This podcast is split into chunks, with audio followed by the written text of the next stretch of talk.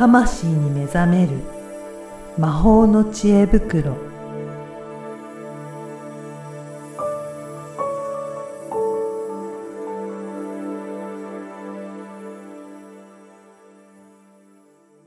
こんにちは、小ラボの岡田です。こんにちは。リアルスピリチュアリスト橋本由美です。ゆみさん、今回もよろしくお願いしよろします。くお願いします。はい、あの、前回は、はい。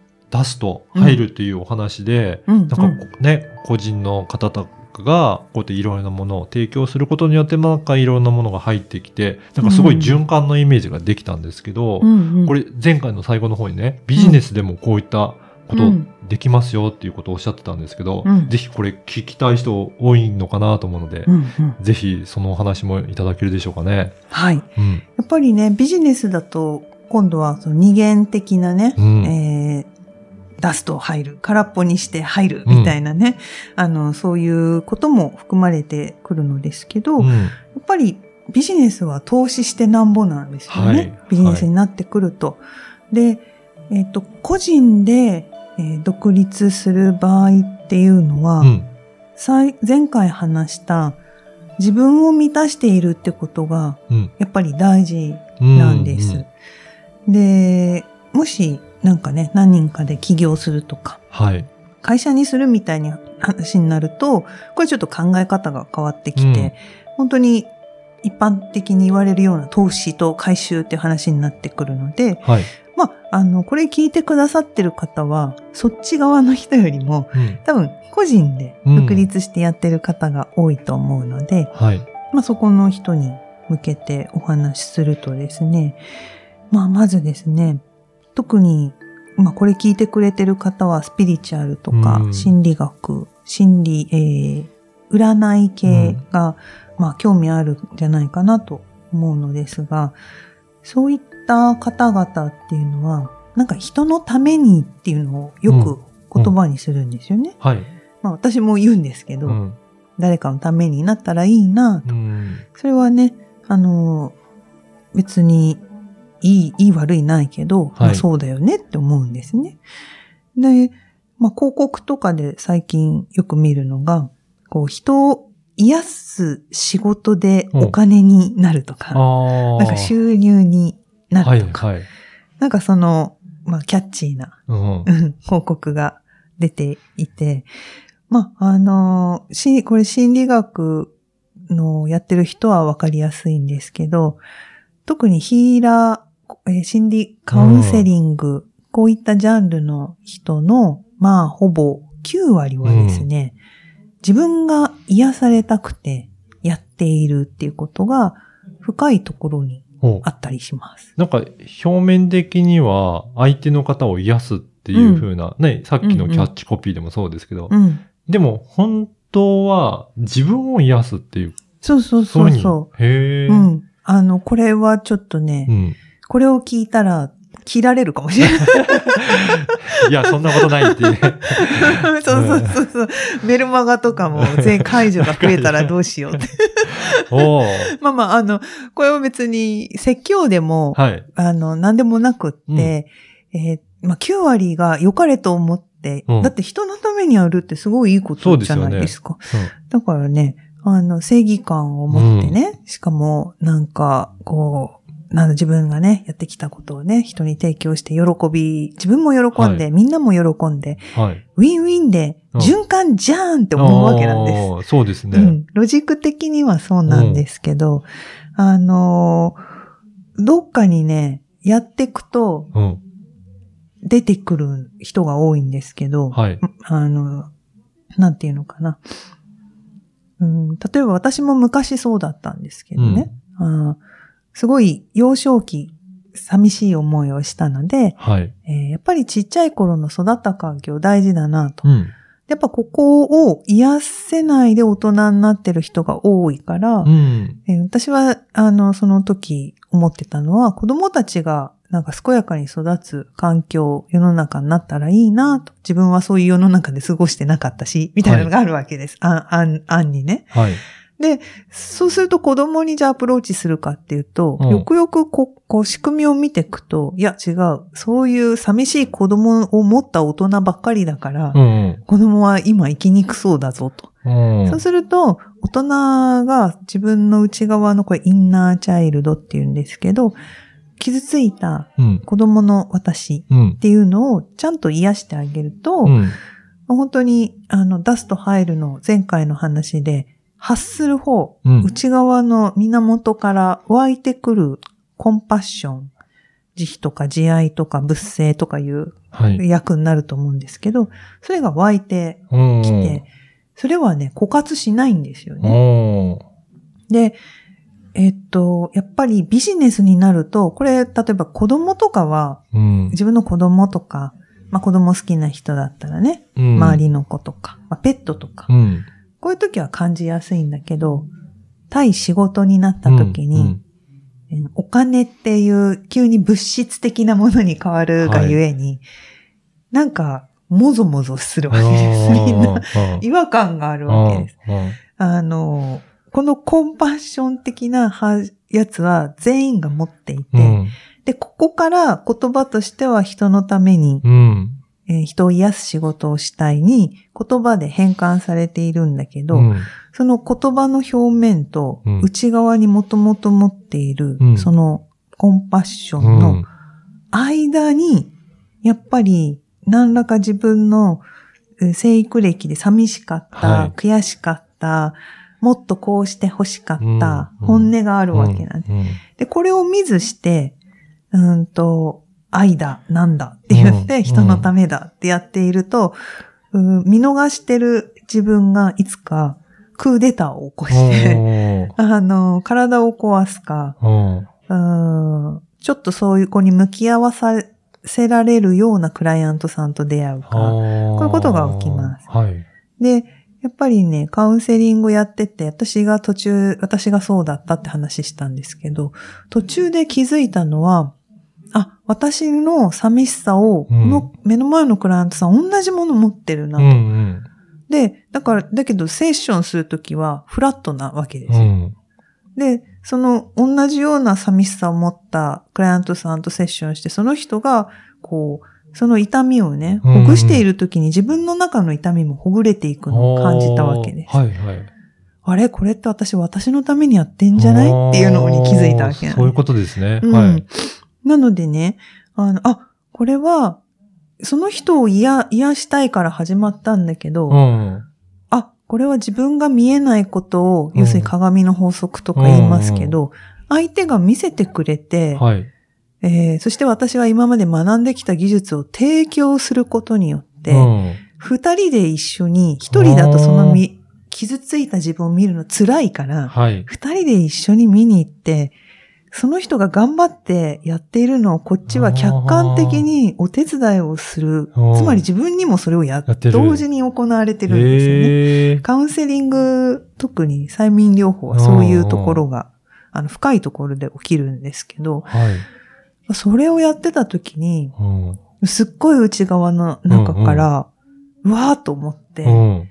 えーっと、ま、まずはね、なんか、お金払って来てくれてありがたいなんですけど、うんうんあのーなんだろう。でも、そのお金払ってもらうことにそこで罪悪感を感じる人もいるんですが、私の場合は、うん、ちゃんと勉強して、技術として提供しているっていうのを持って、うん、思っていたので、これに関してお金をもらっていると。うん。そして、えーただ一緒にそれをね、こうんう、そのクライアントさんの世界に入らせてもらって、で、その傷っていうかね、こう、悲しかった場面を一緒に取り組ませてもらってるっていうのは、これはもうすごいなんか、これはもう深いところでやっぱうん、なんか感動というかね、あのー、非常にこう、なんとも言えないはい、はい。気持ちになるわけです。で、それはさっきの、さっきのというか、前回にも続くけど、出した、入入ってきた時にお金じゃない報酬なんですようんね。精神的な報酬。で、これを繰り返してた時に、あ、私はこの精神的な報酬が、小さい時から欲しかったんだ。うん。で、その精神的な、与えられるものが欲しいんじゃなくて、うん。うん。その、うーん奥にある慈悲とか慈愛っていうのを自分だけじゃなくて、ん人との交流の中からおお互い感じたいっていうのがあったんですよね。はい。一つ。で、あ、それが感じられる仕事じゃん。うんうん。これすごいいいなとというのを、えっ、と、何年かした時に思ったわけです。はい。で、その時に、あ、まず反省したのは、うん最初、私、手、手のいいことっていうか、そのうん。ね、こう、気持ちのハートの部分とうん表現の間にあることは分かんないから、うん自分のこと気づかないから、手のいいこと言って、うん。私人、人のことをなんか助けたいとか、はい。みんなのインナーチャイルドを救いたいとか言ってたんだけど、ある日突然ガラガラガラとそういう理想というか、あの、崩れ去りまして、あ、本当に、なんていうか、この人に力があるから、お源の奥に。は。うん。今悩んで、ああじゃあこうじゃやってうんいても、この人にはちゃんと力があるから、そこを信頼していく。まあこれはちょっとセラピーのね、うんセラピストとしての、うん話になっちゃったんですけど、まあなんか、やっぱね、そういう、うーある種、うーんお、愚かというか、まだ幼稚というか、育ちきってない段階って誰しもがあって、でそれをやっぱり認めた時に私は楽になって、うん。で、受講生も何人かそういう人いたんですよ。はい。あの、教えてることがかなり深まってくると、ゆみさん、私、人を助けたいわけじゃありませんでした。う んそこが分かってくるんですね。そうはい。そう私は私のこういうことが表現したくて、あこれ、これが、なんだ、欲しい人とか、うんこれに、なんか、これを同じように求めてる人が、うんクライアントさんで来てほしいんです。っていう言い方をね、何人かされーます。。で、これが前回言った内側から発するものが、やっと周りに表現されて、でそうするとやっぱ欲しい人だけが来るので、リピーターにもなっていくし、うんあの、ブレがない、無理がない力みがないっていうことが起きるんですよね。なるほど。じゃあそこまで、なんか自分は本当どういったところをやっていきたいのかっていうのが分かると、うんもっと自然な感じで、なんかできていく、湧き上がるような感じになってくる。そうっていうこそうそう。だからね、その何人か言ってくれた受講生が、大体言うのは途中で、あの、セッションじゃない、えー講座の中で練習してると、うん。ゆみさん私重たい相談は受けられませんって。どうしよう、重た、私の相談重たかったですか？とか、なんかね、重い軽いのジャッジを、しなんか無意識にしちゃうんですよね。はい、はい。で、それ重重さはないよ。悩みは悩みだからっうんうんて話すんですけど、やっぱりそれって結局自分自身のそういう深い、うん一見するとはい。弱い部分というか、浅はかな部分っていうか、まあ耳が痛くて聞きたくないみたいな部分を、やっぱり一回、なんかね、抱きしめるって感じ？ううん。ん、なんか受け止めるっていうか、うん、うん、なんか、こう、お玉で私は救うっていう意味の救うがちょうどいいかな助ける、へ、救うじゃなくて、ななんかそこにあるものをその周りも、はいそう含めてこう、ヒュッとと、なんか、救い取るみたいな。はい。なんかそういう感覚で自分の内側の、本当はそれだったんだっていうのを、なんかね、こう、腑に落ちた時に、うん。やっぱそこら辺から、あの、売り上げが変わってきたんですよ。へ物理的な話すへると。えあ、じゃあそこにもやっぱうり影響してくるわめけなんですね。うん、めちゃくちゃ影響してきます。あの、リピーターとか、はいまあよく言うファンを作る。